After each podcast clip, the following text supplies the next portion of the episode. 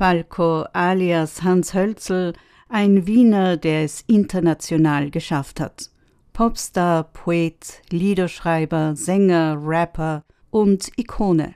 In seiner Darstellung exzentrisch bis überheblich und vor allem charismatisch.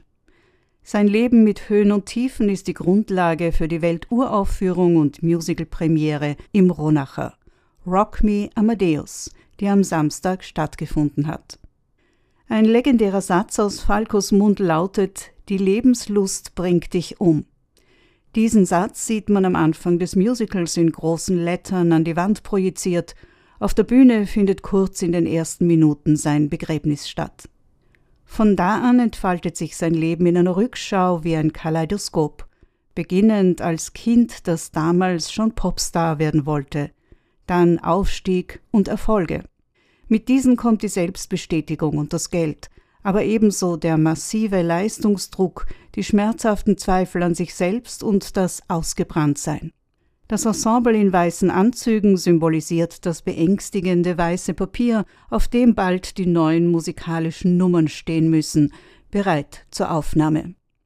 Ein außergewöhnliches Leben in drei Stunden. Falco, das Musical, bringt alles in einer dynamischen Show unter.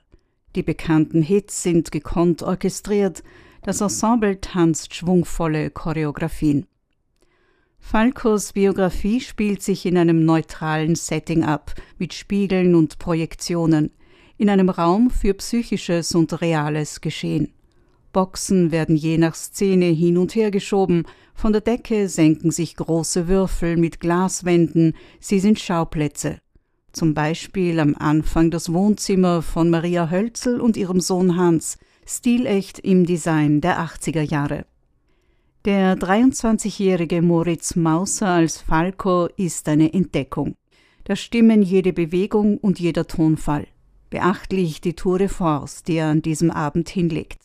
Er ist überzeugend als innerlich zerrissener Künstler mit Drang zur Originalität und Selbstdarstellung und er ist auch der empfindsame Hans Hölzel, der sich sein ganzes Leben lang nach Geborgenheit sehnt. Wir sehen ihn als Falco mit seinen Freunden, mit seiner temporären Familie und auch mit seinem dämonischen Feind im Kopf, seinem alter Ego, das ihn antreibt.